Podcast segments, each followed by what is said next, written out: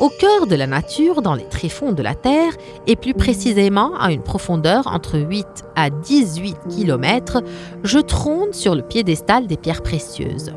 On m'appelle le roi des pierres, mais cela m'a pris plusieurs millions d'années pour gagner ma couleur rouge.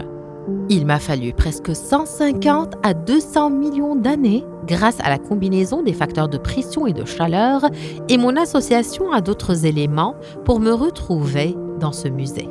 On ne connaît pas la date précise de ma découverte, mais des recherches ont montré que ma première utilisation remonte au 9e siècle avant Jésus-Christ.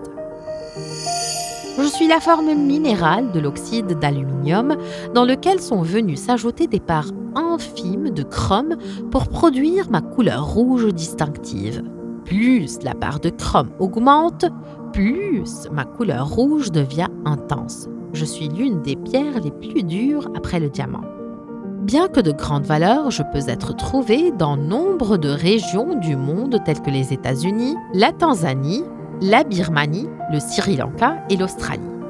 Même si je ne suis pas incroyablement rare, ma valeur varie selon ma taille et dépend de mon degré de transparence, propriété assez importante et aussi si j'ai été sorti de la Terre de la bonne manière, car les conditions d'extraction m'affectent beaucoup, surtout si je suis extrait des rochers. C'est pourquoi je préfère y rester dans mon état naturel.